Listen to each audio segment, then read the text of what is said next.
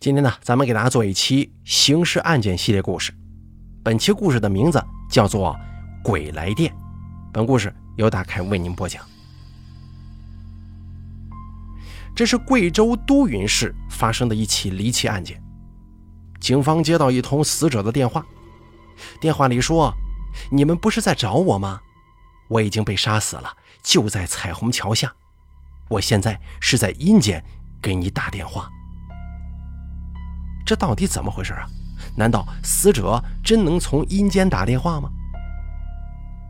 二零一零年二月五日，贵州都匀市彩虹桥下，一名清理水道的工人在清理河道的时候，发现被编织袋、毯子层层包裹的无头男尸。水道工人被眼前的场景给吓坏了，缓过神来之后，第一时间就报了警。警方接警以后，也立马赶到了案发现场。经法医尸检鉴定，死者年龄在四十岁左右，身高大概在一点六米左右，死亡时间已经超过了二十四小时。头部被砍断，不知所踪。很显然，凶手是想隐藏死者的身份。而死者双手被反绑在身后，身体上有挣扎抵抗过的痕迹，且右胸有尖锐器物留下的致命伤。可以证明死者是被控制之后所杀。死者的手掌粗糙有厚茧，戴着一块二十多元的手表。警方推测，死者应该是进城务工的工人。除了这些情况以外，他们还注意到死者身着的衣服非常单薄，只穿着单衣单裤，很有可能是在睡觉的时候被人所杀。可是，一个没钱的务工人员。为何会被残忍杀害呢？凶手是因为仇恨，还是因为感情呢？想要破案找到凶手，首先就得确定死者身份，凶手杀人的动机。根据尸体留下的线索来看，警方可以判断出凶手很有可能是死者的熟人，或者二人在见面的时候被人看见过，所以要割掉头颅。不过，死者尸体被抛尸在河中，那失踪的头颅很有可能也在河里。但是，建江河贯穿整个都匀市，警方想要在河里打捞头颅异常困难。虽然这个头颅无法很快找到，但是警方可以从案发现场入手的。一般情况下，凶手杀人之后都会将尸体丢在很远且无人烟的地方。但是案发现场却在闹市区的旁边。要在这样的地方杀人，凶手为了避免被别人发现，会选择就近抛尸。警方判断，凶手很有可能就在附近居住，或者附近有第一案发现场。刚好彩虹桥附近有好几个监控摄像头，他们可以通过监控录像来寻找可疑人员。果不其然呢。经过调取视频之后查看，他们发现了一段非常奇怪的录像。在二月四号凌晨两点钟左右，有一个推着自行车、后座放着编织袋的驼背男子出现在了彩虹桥附近。这个驼背男人每走一步都十分缓慢，可见自行车上驮着的东西是非常沉的。除了这个情况以外，男子的头始终低着，行为十分的鬼祟反常。看到这一幕的警察立马就开始猜测，这个人会不会是凶手呢？就在警方找这个神秘男人的时候，一个男人找到警方说，自己的表哥吴健在几天前忽然消失了，电话也打不通，他想要过来看看这位死者是不是自己的表哥。通过表弟的描述，这个消失的吴健身形上跟死者很像。随即，民警就拿出了死者的照片给表弟辨认。虽然没有了头颅，但是从衣服的着装上，表弟觉得非常像。他表哥吴健也有这样的衣服。不过，由于这是一个无头尸体啊，无法确定死者就是吴健。警方决定先调查一下再说。然而，在调查的过程当中啊，他们发现曾经有一个男人跟吴健。在彩虹桥附近发生过争执。更巧的是，与吴健发生争执的男人也是一个驼背，难道死者就是吴健吗？虽然死者的身份没有确定，DNA 鉴定结果也没出来，但警方还是先找到了与吴健吵架的周保平。然而，周保平对于警方的忽然到来似乎一点也不意外，一句话也没有说，就跟着警方到了警局。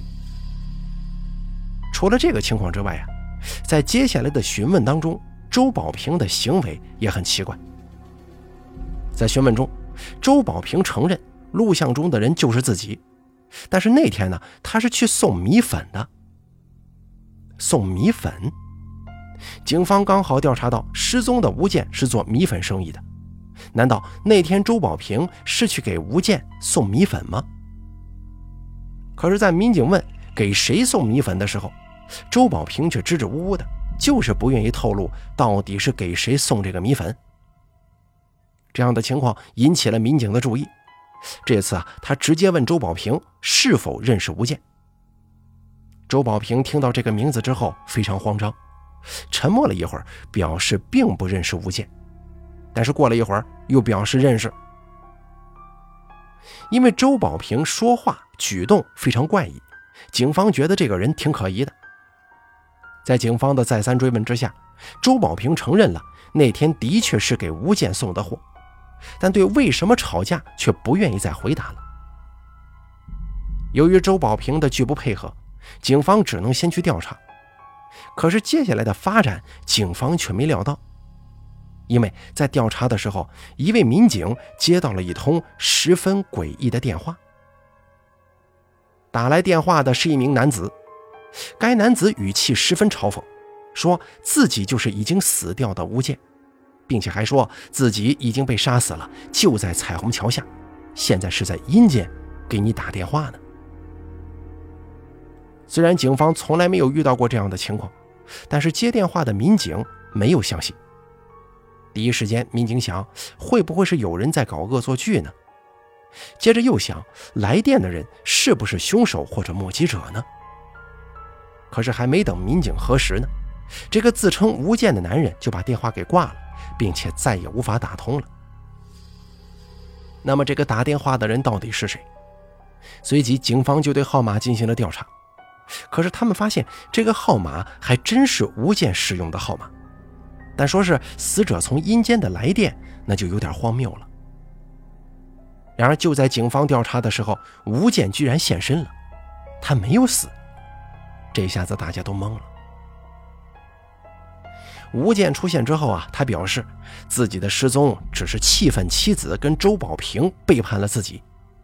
头顶绿帽的吴健在离家出走之后，得知有人说自己死了，在气头上他才打了那个电话的。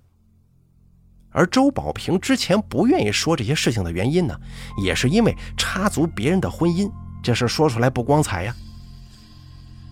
这样的情况，警方没有料到。现在失踪的吴健已经安全回来了，那么这名没有头颅的死者到底是谁呢？因为这个闹剧，警方需要重新调查死者，而之前推测死者很有可能是务工人员，他们就派出了几个小组对彩虹桥周围的出租屋进行调查。然而，二月份正是务工人员返乡过年的时间。很多人呢已经离开了都匀市，想要找到凶手或者死者的线索，难度是相当的高。就在案件没有进展的时候，之前在河边搜索头颅的民警有了新的发现。在建江河的龙潭口，搜索的民警在河岸边发现了一个编织袋，这个编织袋里有一把刀和一些男人的衣物。当民警把衣服打开之后，可以看见衣服上还有残留的血迹，很显然这个东西与死者有关呢。经过法医的血迹鉴定之后，这些东西确实是死者的，而那把刀就是凶器，而这些东西上没有留下凶手的线索。好在凶手没有翻衣兜，在死者的衣服兜里，警方找到了两张写有电话号码、人名、钱数且字迹清晰的纸。其中，办案民警一眼就认出，这是当地农村办酒送礼登记的账本啊！有了这两张纸条，警方立即派出小组，根据纸条上的信息去找人。在这组民警在找疑似死者的人的时候，之前排查出租屋的民警带来了好消息。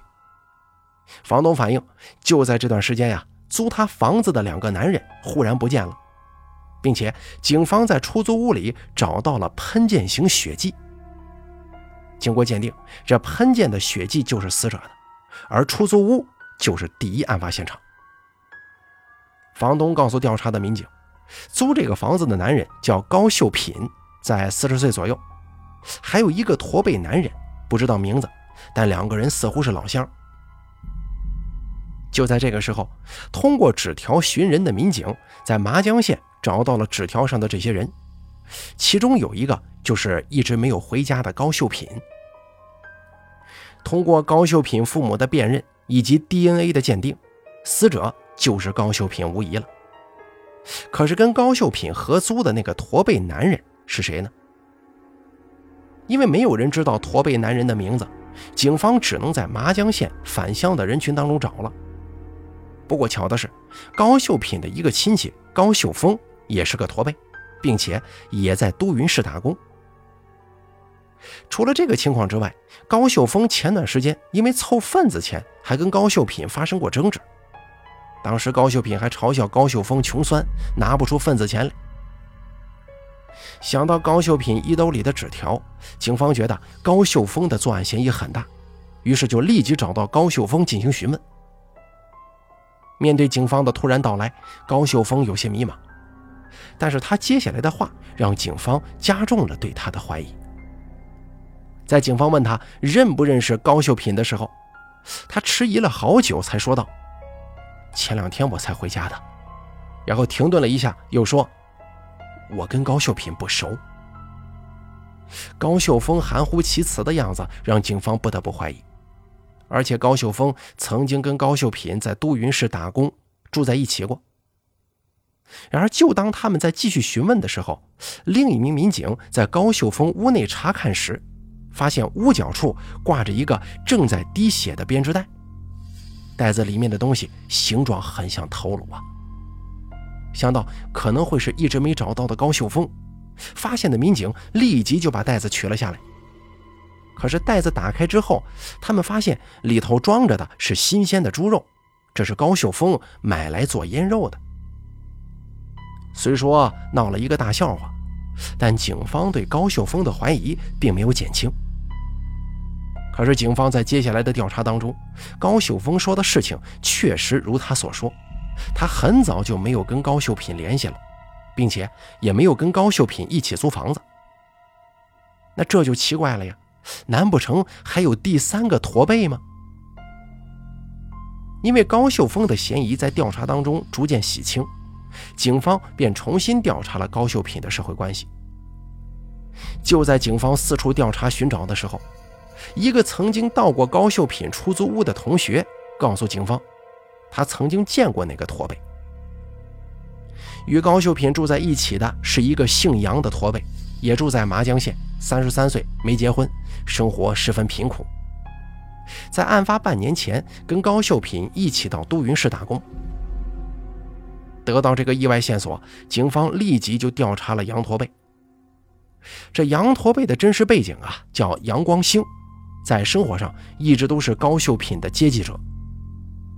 因为临近过年，杨光兴也回了家，只不过是去了母亲的家。事不宜迟啊，警方立马就赶往了杨光兴的家。